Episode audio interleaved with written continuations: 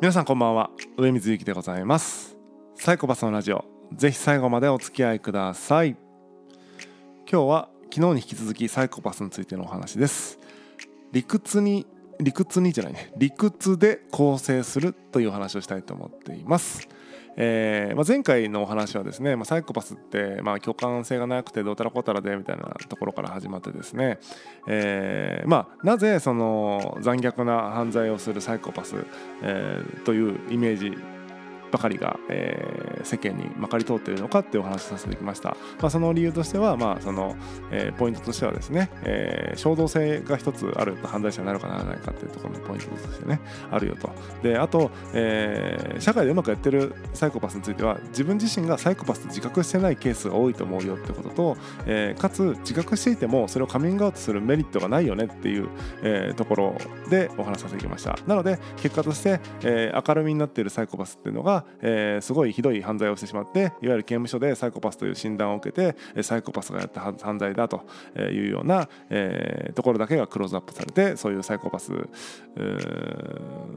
が、まあ、イコールサイコパスだと。それ以外はサイコパスじゃない。つまりそのなんだろうなサイコパスとはそういうものだというふうな、えー、偏ったというか一面的なねえ、認識がまかり通っているんじゃないかってお話でした。で、えー、その続きの部分でね今日は構成ですよね。そのいわゆる、あのーじゃあいざ衝動的になんかこう犯罪をやってしまった人を殺してしまった後の構成の部分を見ていくいこうと思います。でそこもですね一般の方とサイコパスの方の違いが、えー、大きく出るところだというふうに言われています。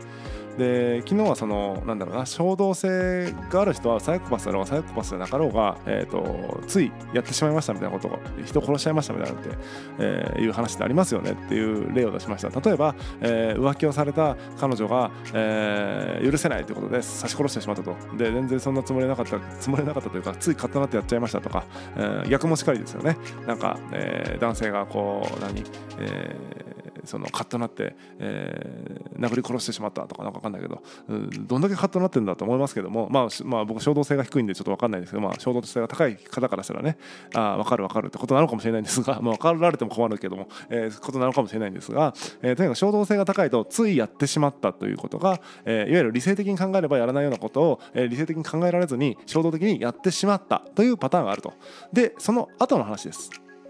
で普通の人はとあれですけどもその気持ちが、えー、動く人共感できる人っていうのはやってしまったことを振り返って、えー、例えばなんだろうなその浮気されて刺し殺してしまったついっていう人は、えー、翌日翌々日そして1週間後っていうたびに、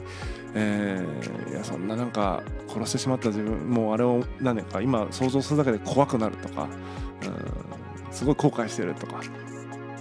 悲しくなるとかって感じで、えー、と気持ちが動くわけですね。つまりその後悔するわけですよね。そのやったこと。なぜなら、えー、理性的に考えたらきっとやらなかったことを、えー、衝動的にやってしまったのだから、えー、でだっただけですからある意味そう言うとね。だから反省してますってことが、えー、言えるわけです。でさらにはそのなんだろう。そのそこで関わる人たちがねいやなんかその例えばなんだろう、えー、親御さんがね心配してるよとか、えー、友達が待ってるよとか職場がなったことだよとかっていう周りのそういうね、えー、情動的な励ましによってああもう自分は早く更生して社会に戻りたいもうなんなんて自分はひどいことをしたんだっていうふうに考える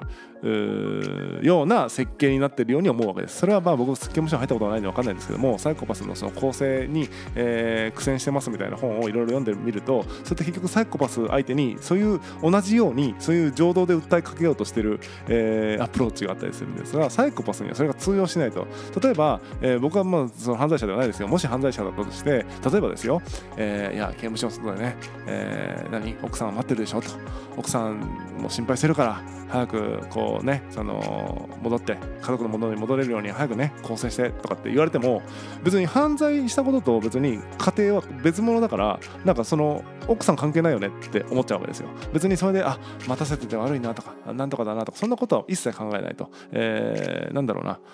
なんか都合よくそうやって丸め込もうとしてないっていうふうに思う。しかも何のロジックもな何そのロジックみたいな感じになっちゃうわけですよ。サイコパスからすると。なので面倒くせえなってなって、えーと、全く心に響かないという現象が起こるというわけです。なので、えーと、心に訴えかける構成プログラムみたいなのは、えー、絶対やめた方がいいと思ってて、えー、そんなことをやってもですねサイコパスからすると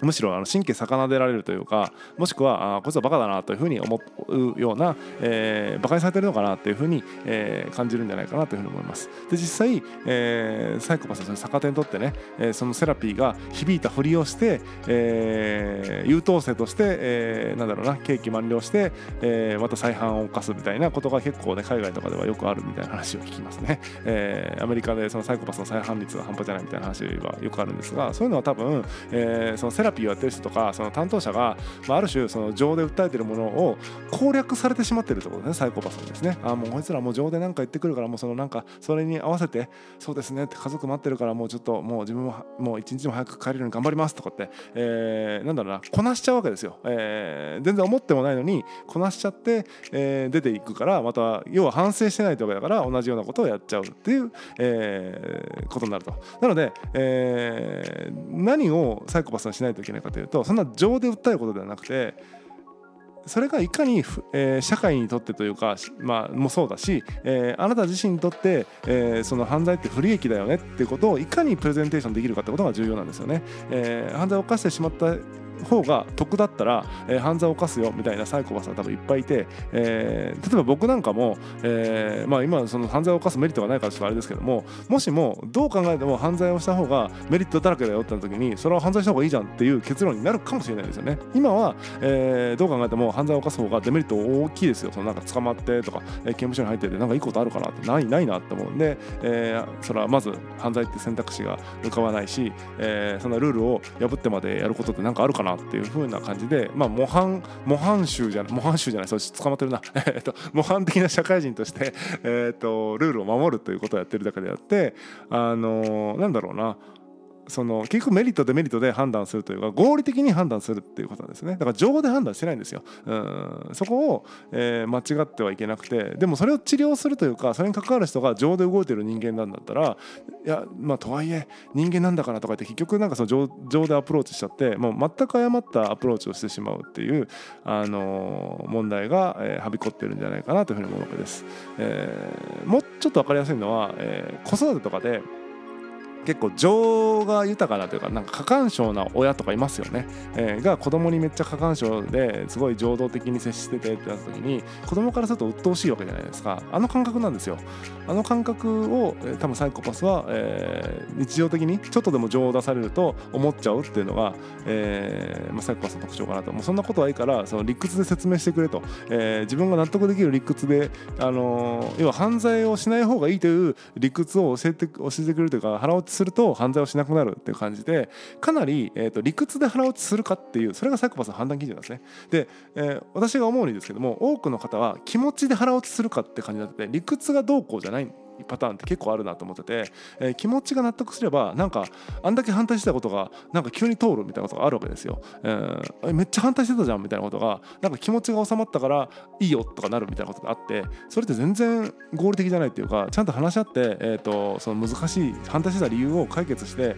えー、だから GO なんだと。だから OK なんだっていうそういうプロセスを踏むんじゃないのって、えー、思っちゃうわけですけども多くの方は、えー、なんかもういいいいよって思えたからなんか安心したからいいよみたいなことになったりすると。その辺はね全く合理的じゃないなと思いますし、えー、なんだろうな。うん。なので経営者とか向いてるっていうのはそういうことで、えー、安心したからこの方法できますとかいうことはないじゃないですか、えー、このプランでいった方が、えー、勝ち目があると、えー、こっちの方が、えー、勝てると思うからこっちの作戦でいくんだということを合理的に決断できるから、まあ、経営者とか、えー、議会とか弁護士とかいうふうなところのね、えー、職業にも向いているというふうに言われるんじゃないかなというふうに思います、えー、ちょっと脱線しましたけども、えー、犯罪者であれねサイコパスはやっぱりその理屈で、え、納得して、え、腹落ちして構成するんじゃないかと思いますんで、え、意外とサイコパスの治療というのはサイコパスがやった方がいいんじゃないかって僕は思ったりしてて、えーと、全く僕にはそういった、えーと、なんでしょうね、え、臨床心理士でも何でもないから無理なんでしょうけども、えーと、刑務所の、ね、サイコパスの方と僕ぜひねお話ししたいなと思う、え、僕が話した方がよっぽどねなんかあの腹落ちするようなところに持っていけるような会話ができるんじゃないかというふうに思うわけでございます。えー、これはね本当ねあのサイコパスじゃない人が大体サイコパスの本を書いてたりするんで、えー、とすごい言いようなんですよねなんかもう被害者面をしてというか、まあ、その被害者は確かに被害者でいいんだけども被害者でもないのになんかあのサイコパスを悪魔扱いしてですね、えー、すごいなんか感情的にサイコパスをなんかこうサンドバッグ上にね、えー、とディスってるみたいな本が多いのでなんかちょっとね大人げないなというか全く、えー、合理的でないなと感じる、えー、次第でございます。なのでねサイコパスについてもっとこうなんだろうな、えー、その犯罪者としてのサイコパスを知りたい方はそういった本とかだけでいいと思うんですけどももっとね、えー、非えー、犯罪者、えー、普通に社会でも、えー、いるよっていうサイコパスのことを知りたい方なんかはですねぜひ引き続き、えー、私のねサイコパスのラジオを、えー、聞いていただけると、えー、これ時々ね 本当時々ですけどこういったサイコパスネタをね、えー、挟んで、えー、いきますんでまあそういった理解も深まるんじゃないかなというふうに思います、えー、ぜひぜひ引き続きよろしくお願いします。本日は以上でございます。またお会いしましょう。さよなら。